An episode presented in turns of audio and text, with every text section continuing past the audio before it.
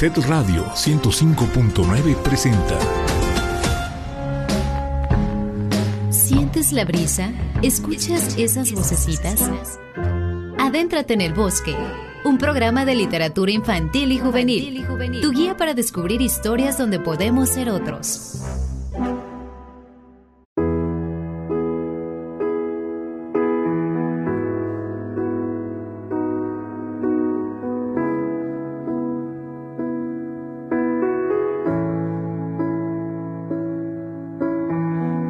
Welcome to Wonderland, we've got it all. Potions and pastries that make you grow tall. Forests and cottages, castles and carts that can talk. Welcome to Wonderland, look where you're at. Maddest of hatters, the Cheshire cat. Magical cabins and lovely white rabbits with clocks. Through a dream underneath the stars. Laughing till the morning comes. Everyone that leaves has a heavy heart. Oh, wonderland I love. Welcome to Wonderland, I'll be your guide, holding your hand under sapphire skies. Let's go exploring, or we could just go for a walk. Welcome to Wonderland, where should we go? There's a tea party along down the road. Make an appearance and maybe they'll sing us a song. Through a dream underneath the stars. Laughing till the morning comes. Everyone that leaves has a heavy heart. Oh, wonderland I love. Nothing around here is quite as it seems. Not sure if anything's real or a dream. And the only thing sure from the start is the song that's inside of your heart. Don't let it leave.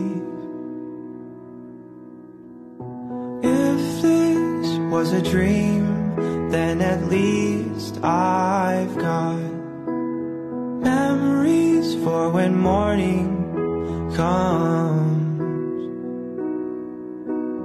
Now that I must leave with a heavy heart, oh, wonderland I love. Adéntrate en el bosque, un buen lugar con libros y lecturas para la niña y el niño que viven contigo. Soy Asa, te acompaña por estas páginas sonoras.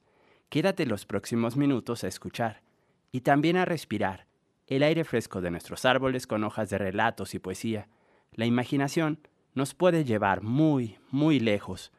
Hoy es el capítulo 187, 187. Compartiremos contigo una historia que nos demuestra que las diferencias no importan cuando se trata de comprender y ayudar a nuestros amigos. La historia se titula La flaca y el gordo. También presentaremos piezas literarias de Nadia López García, ganadora del Premio Mesoamericano de Poesía. Además, hoy es el Día Nacional del Libro y tenemos varios ejemplares de regalo para ti. Cada 12 de noviembre, fecha del nacimiento de Sor Juana Inés de la Cruz, nuestro país celebra y reconoce la importancia que los libros tienen en nuestras vidas. Con la lectura, muchos mundos son posibles. Sigue en sintonía de SET Radio, donde Puebla se escucha.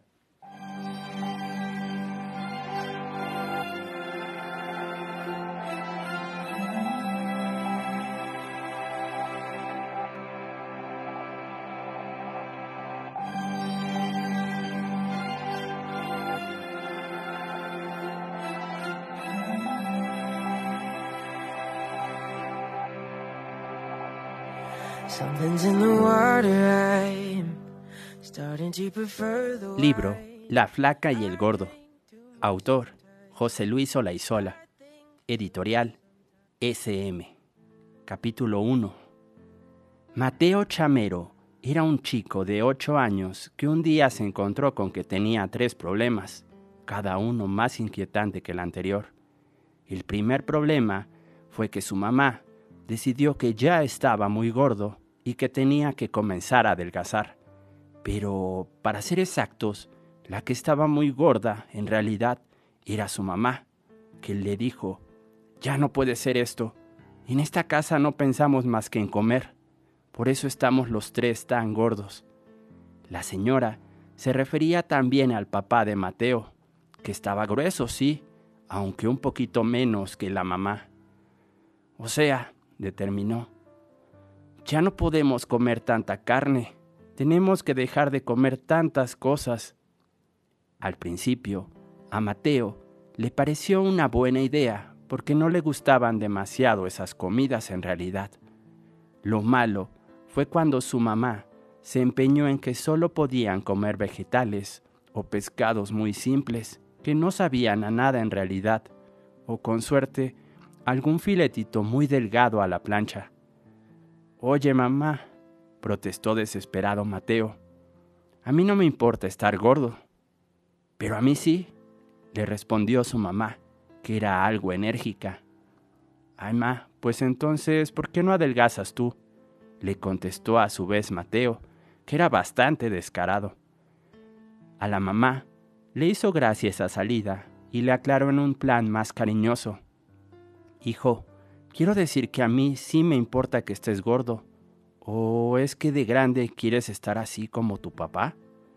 Claro que quiero ser como mi papá, ma, respondió Mateo, que se sentía muy orgulloso de su padre, pues era nada menos que capitán del cuerpo de bomberos.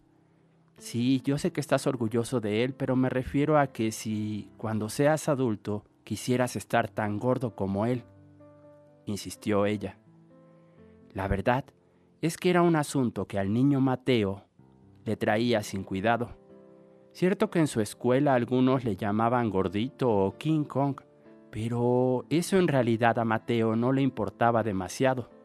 Cierto, también corría un poco menos que los otros chicos en educación física o cuando jugaban fútbol, pero, ¿sabes?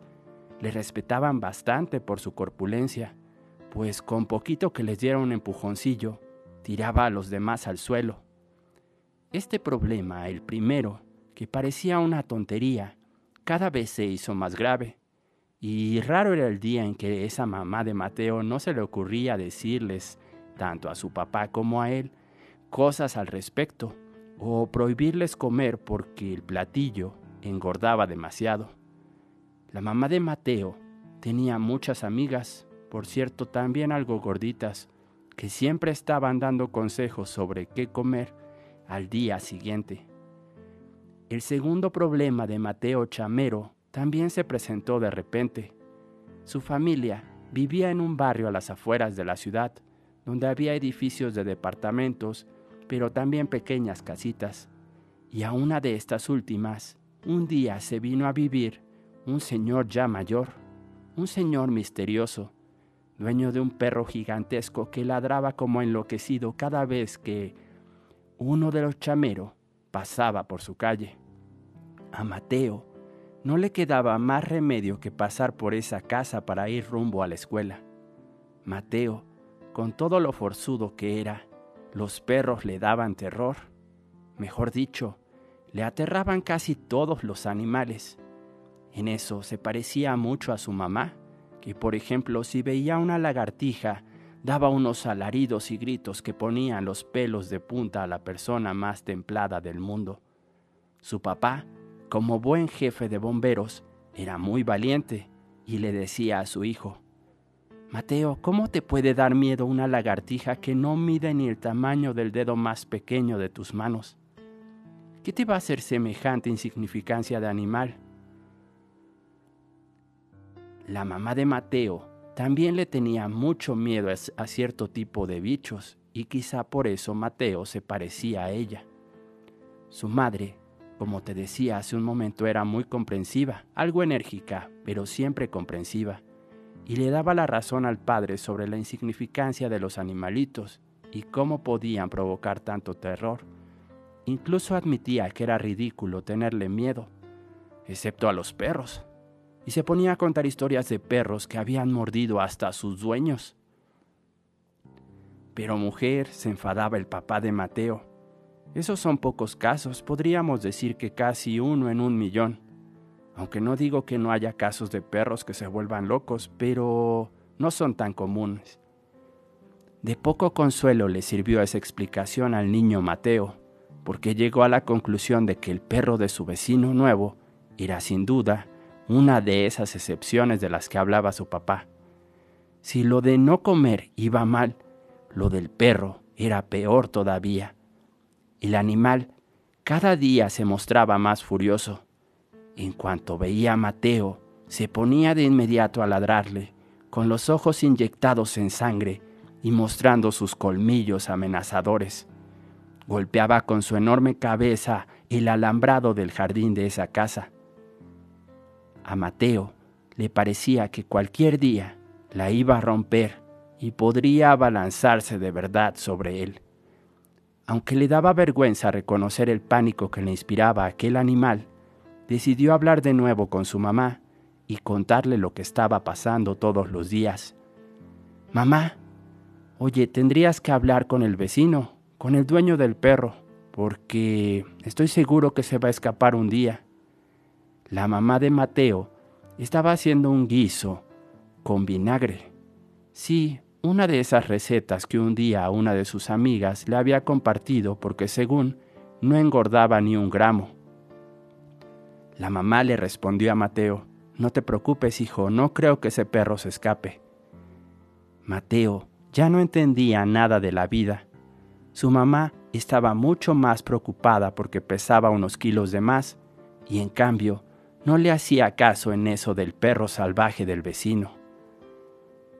A tanto llegó la cosa que decidió comentárselo a Antonio, su mejor amigo y compañero en la escuela. Él sí lo tomó muy en serio y le dijo, No me extraña que estés preocupado, Mateo. Hay perros que son capaces de matar a un niño. Y como era muy decidido, ese mismo día en la clase de conocimiento del medio, le preguntó a su maestro, Oiga, profe, Mateo dice que cerca de su casa vive un perro que está muy loco. ¿Es verdad que un perro puede volverse loco? Antes de que el profesor pudiera contestar esa pregunta, algunos alumnos se pusieron a opinar. Los que tenían perros y estaban encariñados con ellos dijeron que eso era imposible, pues el perro es el mejor amigo del hombre. Pero hubo unos pocos niños que no estuvieron de acuerdo y contaron historias y casos de perros terribles que mordían a cualquiera que se les pusiera por delante. A ver, a ver, vamos por partes, dijo el profesor poniendo orden en la clase. Con los perros, por supuesto, hay que tener cuidado. Un perro que esté bien adiestrado no tiene por qué crear problemas, pero a veces los dueños se aburren de ellos, los abandonan o no les dan de comer y entonces los animales se ponen así, por hambre o por estar alterados. Pero no olviden que también hay dueños y dueñas que los educan para que sean así fieros y defiendan las casas de ladrones, por ejemplo. Pero, profe, insistió Antonio, aunque un perrito sea bien cuidado, ¿puede volverse loco? Es muy difícil, pero no imposible, le respondió el profesor. Con eso, Mateo quedó más preocupado que antes, porque Jacinta, su vecina y muy amiga, le dijo al terminar la clase, Ya sé de qué perro hablas, Mateo. Es un schnauzer negro.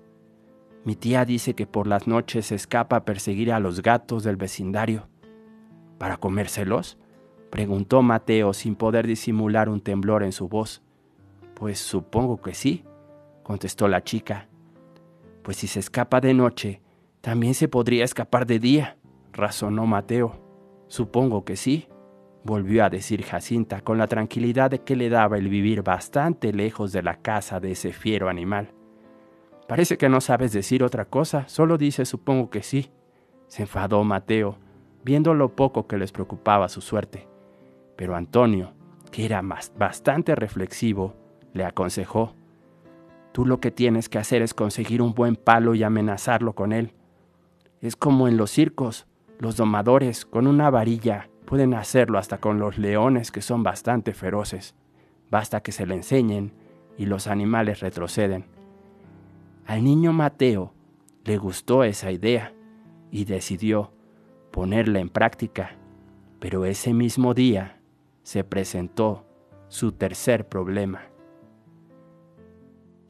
Libro La flaca y el gordo. Autor José Luis Olaizola. Editorial SM. Tenemos un ejemplar de regalo para ti. Como siempre, la dinámica es muy sencilla. Comunícate con nosotros a cabina. Nos dejas tu nombre y tu número de celular. Los números de cabina son 2222 73 77 16 o 2222 73 77 17. Al final del programa diremos el nombre del ganador o la ganadora del ejemplar.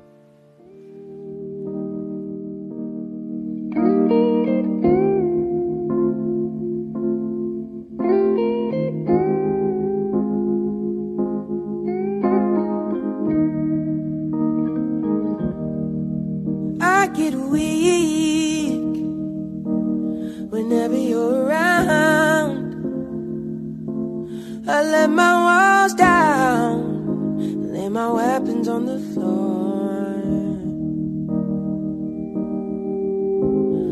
Fight.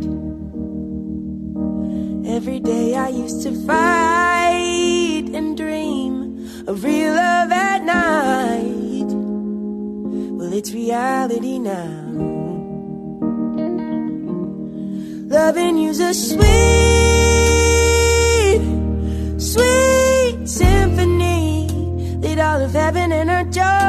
sing. And my heart trembles at the sound. Even if the world that we built falls at our feet, we used to ride where we're supposed to be.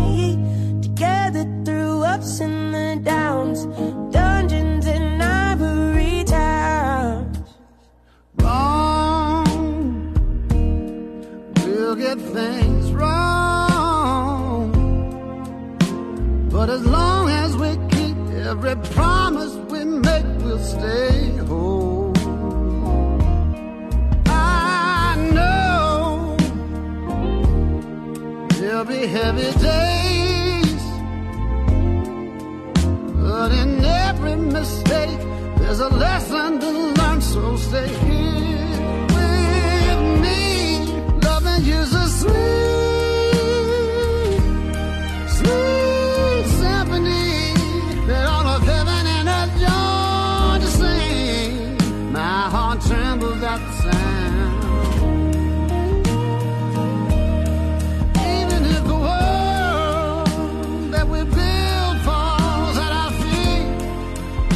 we're supposed to be.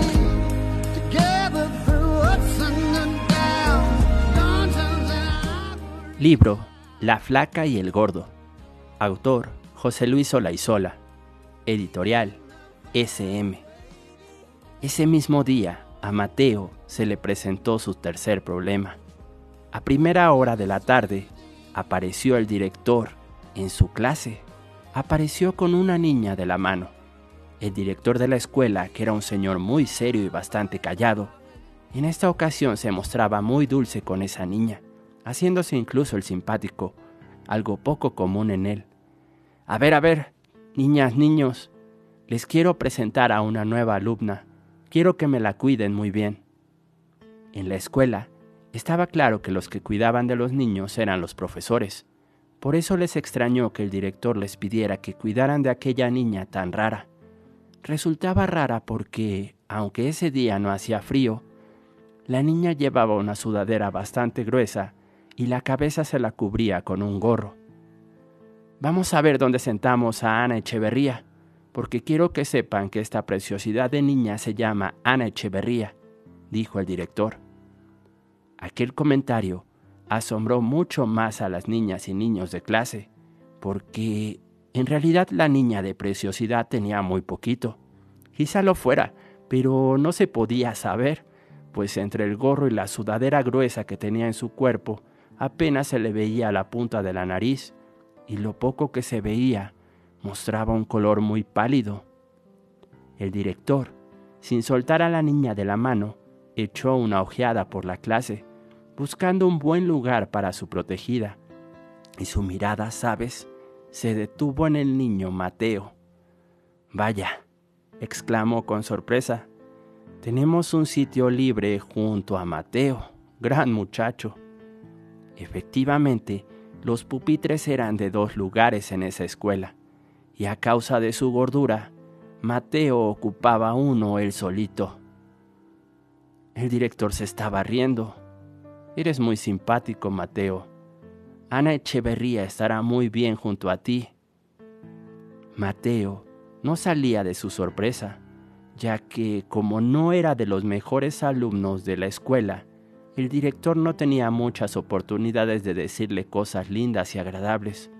Por eso puso una cara de extrañeza, y el director, un poco apurado, le dijo en un tono de disculpa, Oye, no, perdón, no quería ofenderte. No quería hacerte sentir que estuvieras gordo, porque no lo estás. Eh, no me molesté, contestó Mateo. A la que en verdad le importa es a mi mamá, a mí no. ¿Qué dices? se extrañó el director. Mateo volvió a responderle. A mi mamá sí le importa el que yo esté gordo. Y también, bueno, ella es gordita y mi papá también.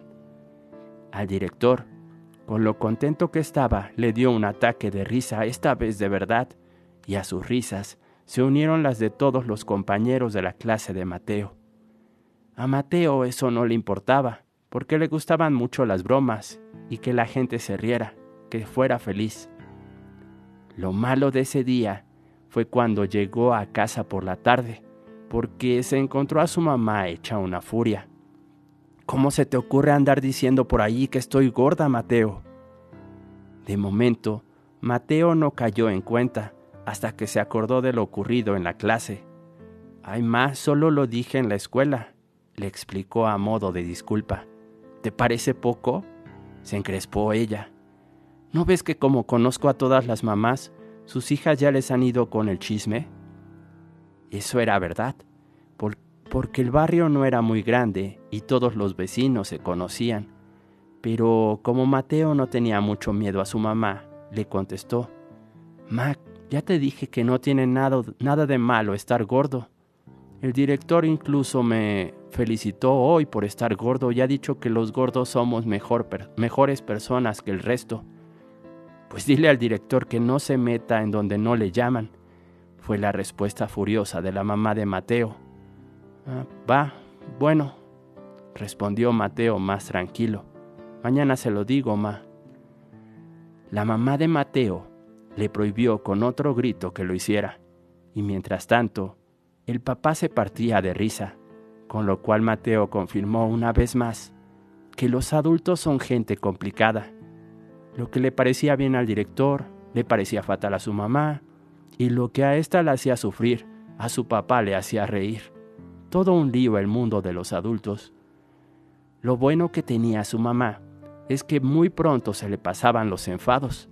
Por eso, al momento de la cena, estando los tres juntos, ella preguntó ya en otro tono, ¿Por qué tuviste que hablar en clase de mi gordura, hijo? Ay, ma, es que llegó una niña muy rara. Está súper delgada. A ti te encantaría, mamá. Y la sentaron en mi pupitre. A la mamá de Mateo le cambió la cara y con un aire algo preocupado le preguntó, ¿Se apellida Echeverría? Sí, ma. ¿La conoces? Conocemos a sus padres. Ya sabes quién es, la hija de Pedro y Juana. Pobrecita, ha estado muy enferma. Más de un año en el hospital. Ma, sabes, yo creo que sigue enferma. En la cabeza lleva siempre un gorro y la sudadera nunca se la quita, aunque haga calor. Ok, dijo la mamá. Es que la niña tiene una enfermedad en la sangre. Debe cuidarse mucho. No le conviene tener catarros ni cosas con bichos o virus. Para ella sería muy peligroso. El papá de Mateo asentía a todo lo que decía la mamá, también con un tono algo preocupado. Y para concluir, le recomendó a su hijo algo, cuidarla, cuidarla todos los días en el salón de clases. Libro, La flaca y el gordo Autor, José Luis Olaizola. Editorial, SM. Participa por el ejemplar de regalo que tenemos para ti. Comunícate con nosotros a cabina a los números 2222 73 77 16 o 2222 73 77 17. Nos dejas tu nombre y tu número. Al final del programa diremos el nombre de la ganadora o el ganador del ejemplar.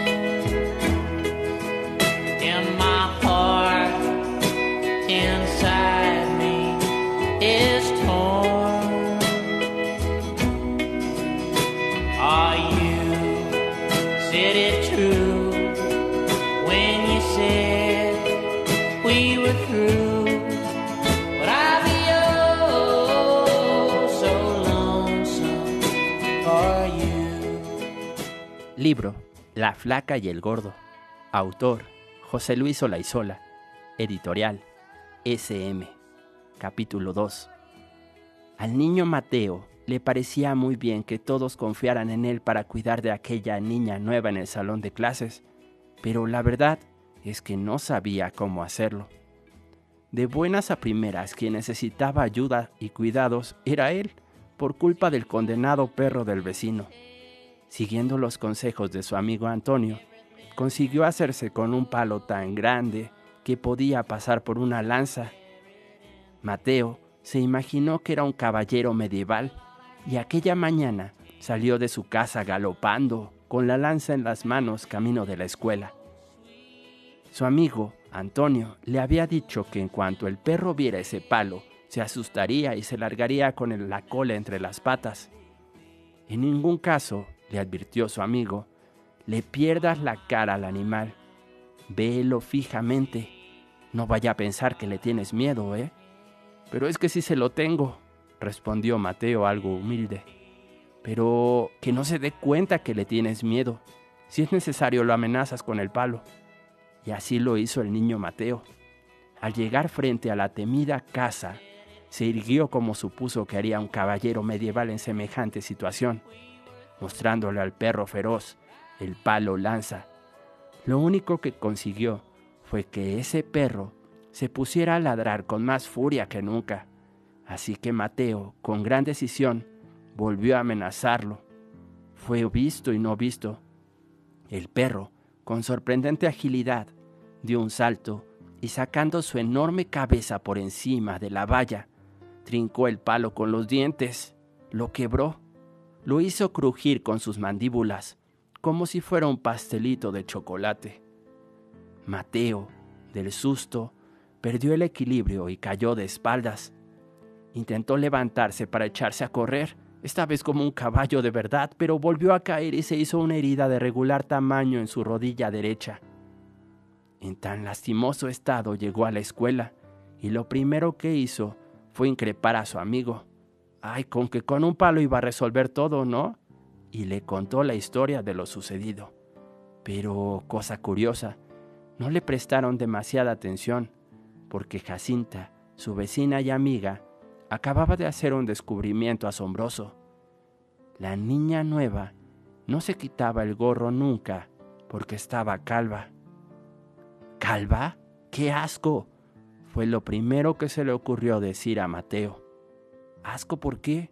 Pobrecita, la defendió Jacinta. Antonio, tan sesudo como siempre, les explicó. Es que tiene una enfermedad en la sangre y a todos los que la padecen les tienen que dar rayos y unas medicinas que hacen que se les caiga el pelo. ¿Pero les vuelve a salir? preguntó Jacinta. Sí, bueno, eso si no les pasa algo antes. Mateo se quedó horrorizado. Encima de los problemas que tenía, ahora debía compartir el pupitre con una niña que se podía morir en cualquier momento. Libro La flaca y el gordo. Autor José Luis Olaizola. Editorial SM. Participa por el libro de regalo que tenemos para ti. Comunícate con nosotros a cabina. Los números son 2222 73 77 16 o 2222 73 77 17. Nos dejas tu nombre y tu número y ya estás participando. Al final del programa diremos el nombre de la ganadora o el ganador del ejemplar.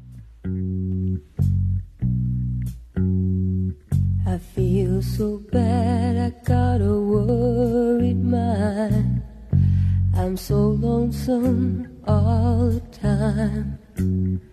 Since I left my baby behind on Blue Bayou.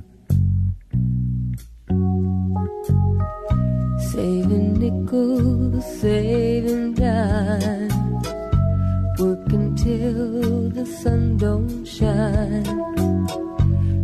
Looking forward to happier times on Blue Bayou.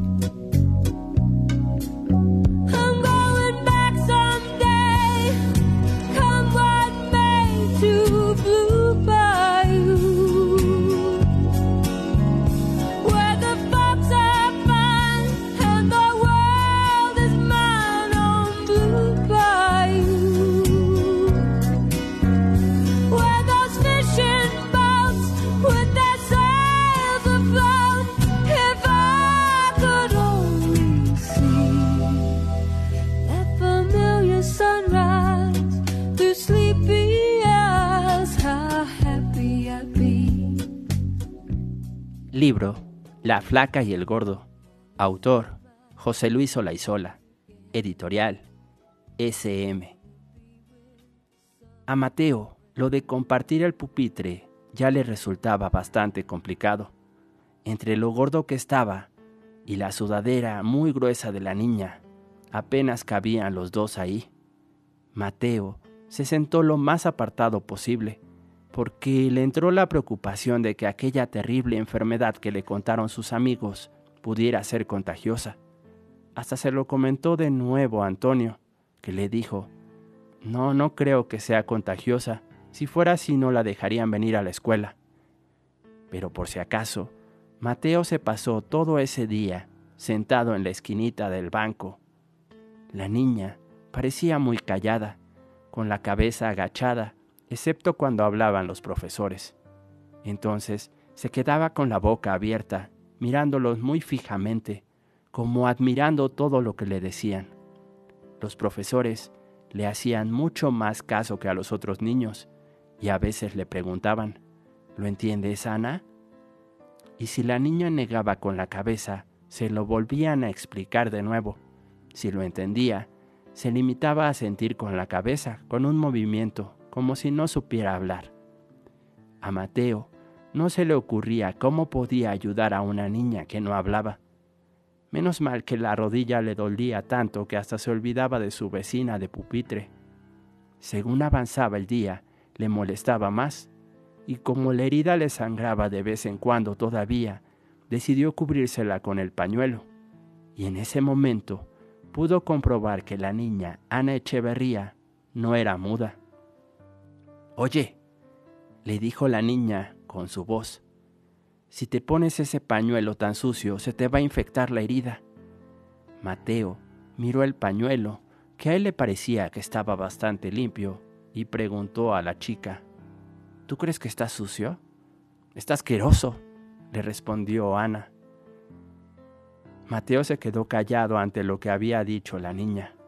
Ella, sin más comentarios, abrió su mochila, casi más grande que ella, toda llena de libros y cuadernos, todos muy bien ordenados y forraditos, dándole a Mateo un pañuelo de tela, de tela fina recién planchado, además con un olor muy agradable.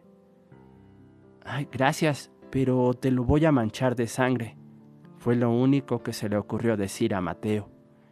La niña se limitó a encogerse de, de hombros y así fue como comenzó la extraña relación entre la flaca y el gordo. Libro La flaca y el gordo. Autor José Luis Olaizola. Editorial SM. Participa por el ejemplar de regalo que tenemos para ti esta mañana. Comunícate con nosotros a cabina. Los números son 2222 73 77 16 o 2222 73 77 17. Nos dejas tu nombre, tu número y ya estás participando. Hoy es el Día Nacional del Libro en México.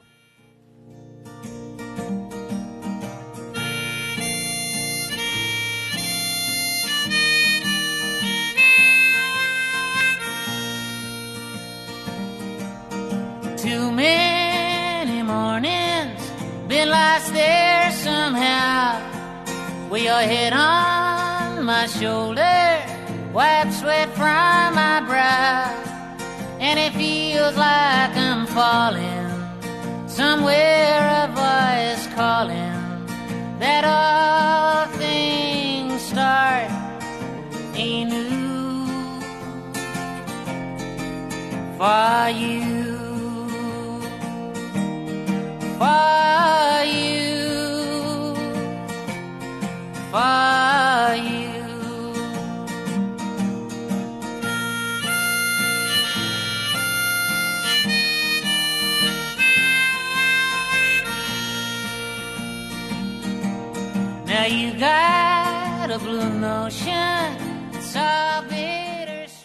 Libro La flaca y el gordo.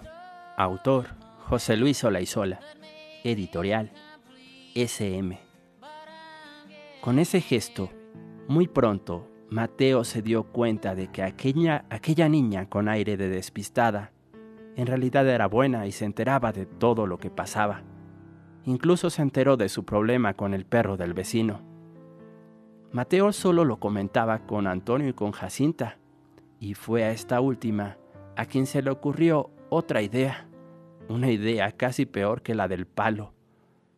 Está claro, le dijo Jacinta. Ese perro la tiene tomada contigo. Lo mejor es que pases por la casita lo más deprisa posible. ¿Por qué no intentas ir en bici a toda velocidad? Como Mateo confiaba mucho en sus amigos, les hizo caso. A la mañana siguiente, tomó su bici de carreras, agarró impulso y cuando el perro vio aparecer la bicicleta enfrente, se puso más loco que nunca. Se lanzó con tal furia contra la alambrada que el niño Mateo no dudó que en esta ocasión sí la iba a destrozar. Con una consecuencia, tanta prisa se quiso dar en escapar que fue a parar al suelo, haciéndose otra herida, esta vez en la otra rodilla, la izquierda. Mateo lloró de rabia y de dolor y entró en la escuela sin querer hablar con nadie.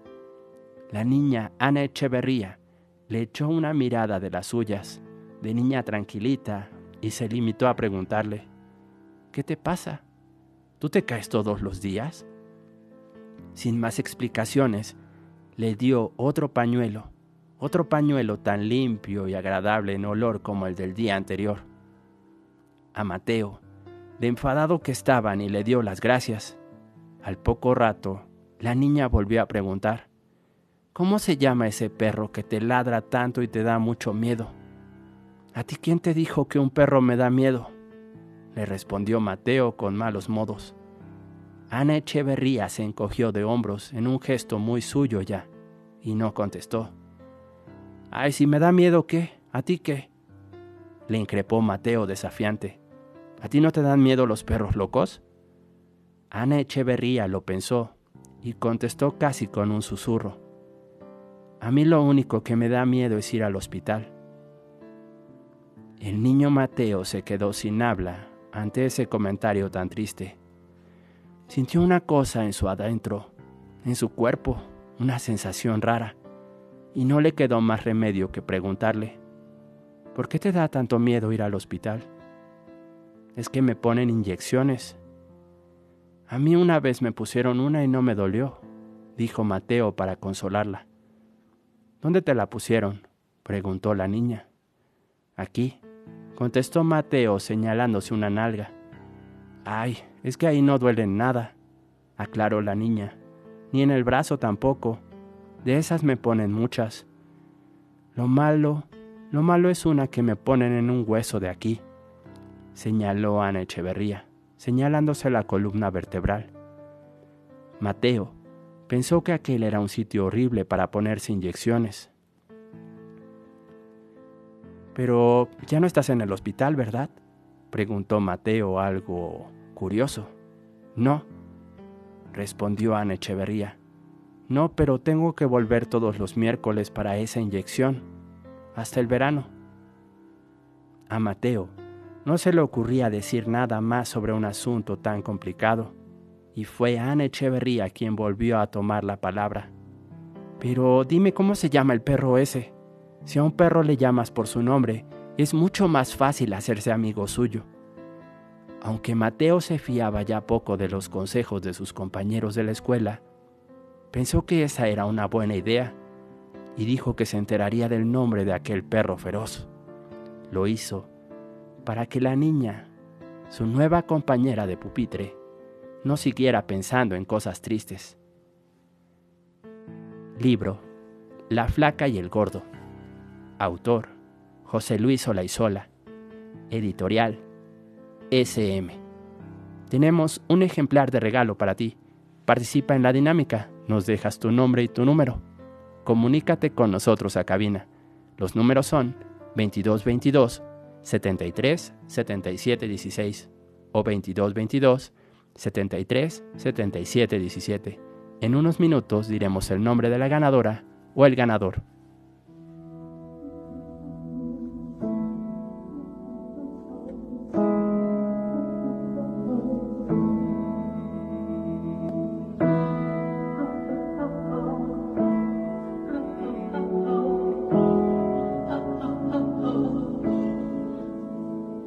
I'm not asking you to run ahead. But could you try to take a single step? How can we move forward when you're halfway out the door? So you made mistakes, you have regrets. I don't need you to be perfect. Just promise you'll be honest. I promise that it's worth the risk. But I can't make you love me, even if I try. I'm not gonna force you.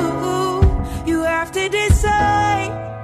I'm asking you to trust me when I say that I'm not here for the moment. I'm in this for life. Yes, I know, I know you've been hurt before. And life will lay you low, oh, that I'm sure.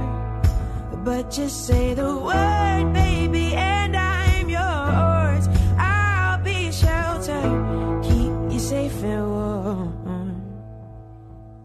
We can take it, take it, take it slow. It takes time to make this house a home and clean up the mess. Those. Oh, but the past is. Libro La flaca y el gordo. Autor José Luis Olaizola. Editorial. SM. Capítulo 3. Desde ese día, para el niño Mateo, comenzó una época muy rara. Por una parte, ya le gustaba estar con la niña nueva porque contaba cosas muy interesantes, pero a la vez le daba miedo sentarse junto a alguien que podía morirse de un día para otro. Sobre todo los miércoles se sentía angustiado. Los miércoles de las visitas de Ana al hospital. Cuando Ana Echeverría volvía, hacia el mediodía, el niño Mateo la miraba con mucha atención para saber si había llorado. Y a veces le preguntaba, ¿te ha dolido mucho hoy? Un poco, pero luego mi mamá me ha invitado a comer galletas de mantequilla. Me gustan las galletas de mantequilla.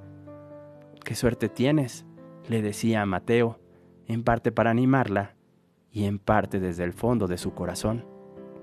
¿Sabes? A mí no me dejan comer cosas dulces como las galletas de mantequilla. Mi mamá dice que estoy muy gordo. Apenas me deja comer y siempre me quedo con hambre. Pues yo nunca tengo hambre, respondió Ana Echeverría. Siempre me están obligando a comer. Esa es una desgracia. Ambos se sentían un poco desgraciados a su modo. Pero, ¿sabes? Eso los unía mucho, los unía demasiado, compartir esas cosas. A partir de ese día, Ana Echeverría, a la hora del recreo, sacaba de su maravillosa mochila un bollo con crema y se lo daba a Mateo. El niño estaba encantado con aquello, hasta que se enteró su amiga Jacinta. Ay, si serás un cerdo, le dijo bastante enfadada. Comerte la comida de Ana, no seas así. Pero es que ella no la quiere, la deja, nunca tiene hambre, respondió Mateo. Pues aunque nunca tenga hambre, tiene que comer. ¿No ves que si no come, nunca se va a poner bien? Mateo se quedó desconsolado porque se dio cuenta que llevaba 15 días comiéndose el bollito de la niña, el pan que le preparaba su mamá. Solo de pensar que por su culpa pudiera pasarle algo malo, se le quitó el apetito. Aquella misma tarde, muy enfadado, le dijo a Ana, Ya te estás comiendo lo que te da tu mamá, ¿eh? No dejes nada. A la niña se le llenaron los ojos de lágrimas, pero comenzó a comer muy despacito. Se le hacía una especie de bola en la boca, como si no pudiera tragar. Por su parte, a Mateo se le puso un nudo en la garganta, porque se dio cuenta de que era mucho peor no tener hambre que tener demasiada, como en su caso, y que a veces hay personas que sufren al comer. Al día siguiente, Ana no fue a la escuela y Mateo estuvo algo preocupado hasta que la niña Jacinta le explicó. No ha venido porque hace mucho frío y Ana no se puede acatarrar. Así pasaron tres días y al cuarto, que lució de nuevo un sol muy hermoso, apareció Ana Echeverría, ocurriendo dos cosas sorprendentes. La primera fue que a la hora del recreo, Ana, con una sonrisa misteriosa, abrió su superordenada mochila y sacó dos bollitos de crema. Traje uno para cada uno, le dijo a Mateos, dándole el suyo. Ay, qué bueno, gracias. Gracias, no pensé que hicieras esto. A Mateo, eso le resultó conmovedor y le dijo en tono de adulto, ay, muchas gracias, nunca nadie había hecho esto por mí. Desde aquella tarde se sentaban uno enfrente del otro, cada uno con su bollito. Por su gusto, Mateo se hubiera zampado el suyo de un par de bocados, pero lo comía lentamente, igual que la niña, Ana Echeverría. Libro La flaca y el gordo. Autor José Luis Olaizola. Editorial SM.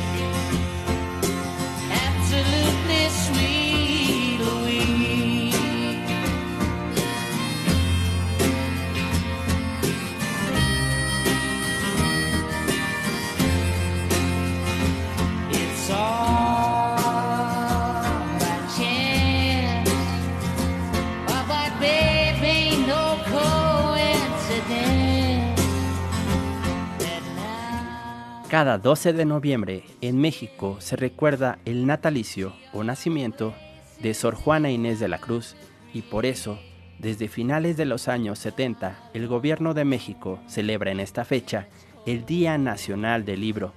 Por cortesía de Editorial Picarona, tenemos un paquete que incluye cinco libros.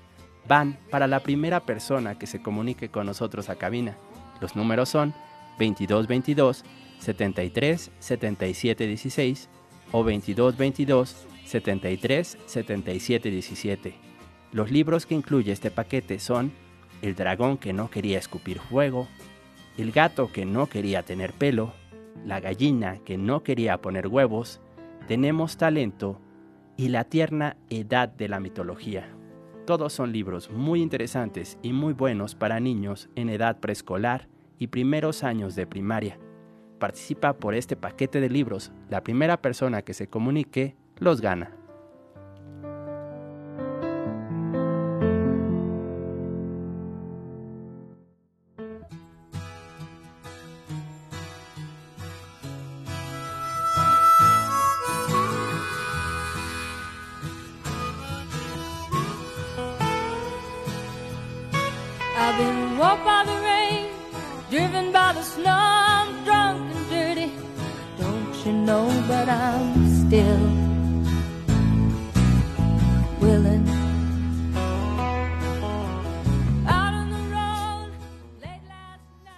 Este es el poema titulado Papá. Aparece en el libro Dorsal de la escritora mexicana Nadia López García, ganadora del Premio Mesoamericano de Poesía Luis Cardosa y Aragón 2021, publicado por el Fondo de Cultura Económica. Papá. Soñó nuestros nombres desde antes de saber que vendríamos al mundo. Los doctores dicen que las memorias recién adquiridas se reactivan durante el sueño. Es decir, normalmente soñamos con aquello que acabamos de ver, de escuchar, de sentir. Esta reactivación, dicen, tiene su lugar en el hipocampo de nuestro cerebro.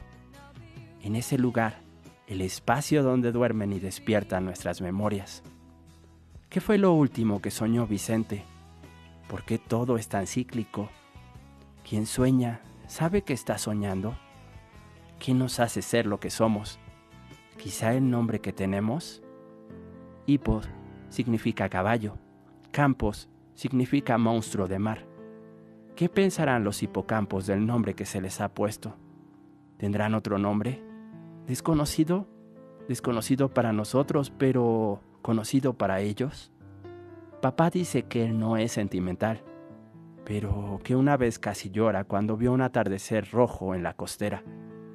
Sé que papá ha llorado muchas veces sin que nadie se dé cuenta.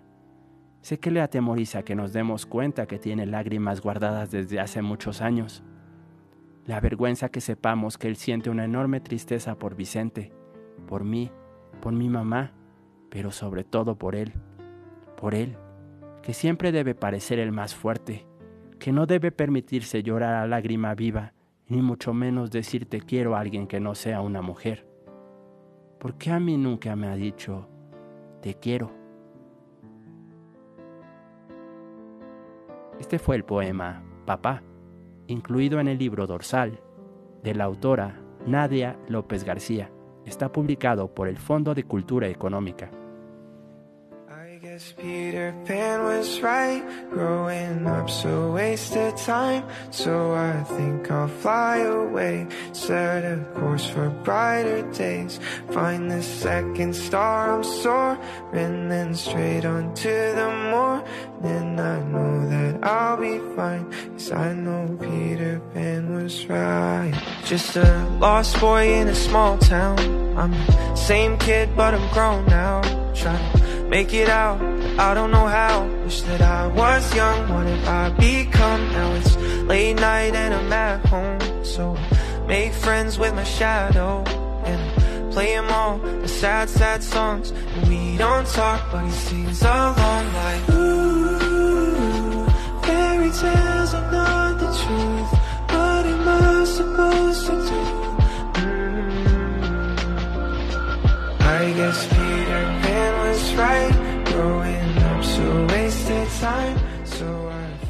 Este es otro de los poemas que aparecen en Dorsal, libro de Nadia López García, publicado por el Fondo de Cultura Económica, ganador del Premio Mesoamericano de Poesía Luis Cardosa y Aragón 2021. Justamente se titula Dorsal. ¿Qué es una historia entre las miles de historias que flotan en el universo? Veinte años no son nada, apenas un soplo, una línea trazada en algún sitio. ¿Sabes? Yo sueño muchas cosas. A veces no sé si es un sueño o un recuerdo, o un recuerdo dentro de un sueño. Soñé, hijo, que caminabas hacia el mar, te adentrabas en sus aguas y desaparecías en algún punto. Los caballitos de mar no son buenos nadadores, son lentos, su forma de nadar es muy diferente a la de los demás peces. Sin embargo, tienen una aleta dorsal que los impulsa, que los orienta a las corrientes y los prepara para un nado sin orillas. ¿Recuerdas, Vicente, cuando papá dijo que éramos tan distintos, que la sangre que corría por nuestras venas era distinta? ¿Te acuerdas? Esa tarde lloré toda el agua salada que puede caber en el cuerpo de seis años. Hay padres que son una arbolada que inunda todo a su paso. Miro al hipocampo. Su aleta dorsal comienza a moverse. Mi mano tiembla. Reconozco en su cuerpo al mío. ¿Qué es lo que nos hace ser lo que somos? ¿Sabes? Yo sueño muchas cosas. El día después de encontrar a Vicente, soñé que el mar se abría paso por la casa. El piso se cubría de peces, algas y sal. ¿Ya te dije que yo sueño muchas cosas? A lo lejos, mamá y papá limpian pescados y almejas. Permanecen en silencio, como si la boca se les hubiera llenado de cascajo, de melancolía. Desde hace mucho no hablan. Han tendido una red de mutismo entre ellos. ¿En algún momento el dolor cambia por algo menos amargo? Un hecho, por minúsculo que sea, puede cambiar un universo, el rumbo de un barco, el destino de muchas vidas. Tantas veces me he preguntado, una y otra vez, ¿qué hubiera pasado? ¿Cuál sería la historia? ¿Quiénes seríamos? ¿Dónde estaríamos si hubiera nacido mujer? Si a ti no te hubieran matado por tener un hermano marica, por el odio que crece en todo el mundo, por tus órganos que hoy se venden en algún mercado sucio como la sangre seca de la tierra.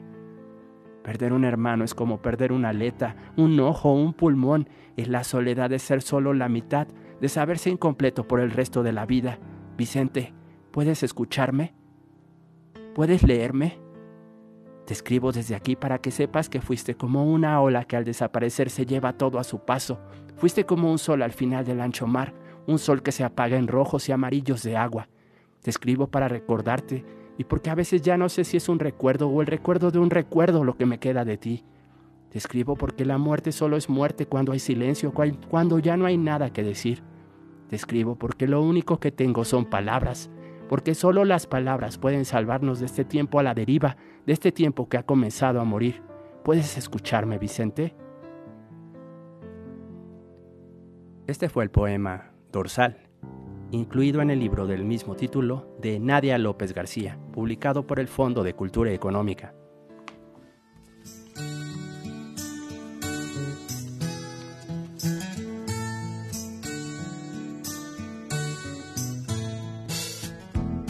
La ganadora del paquete de cinco libros, cortesía de la editorial Picarona, es Ana Beatriz Ramírez. Me voy a poner en contacto contigo, Ana, en unos minutos.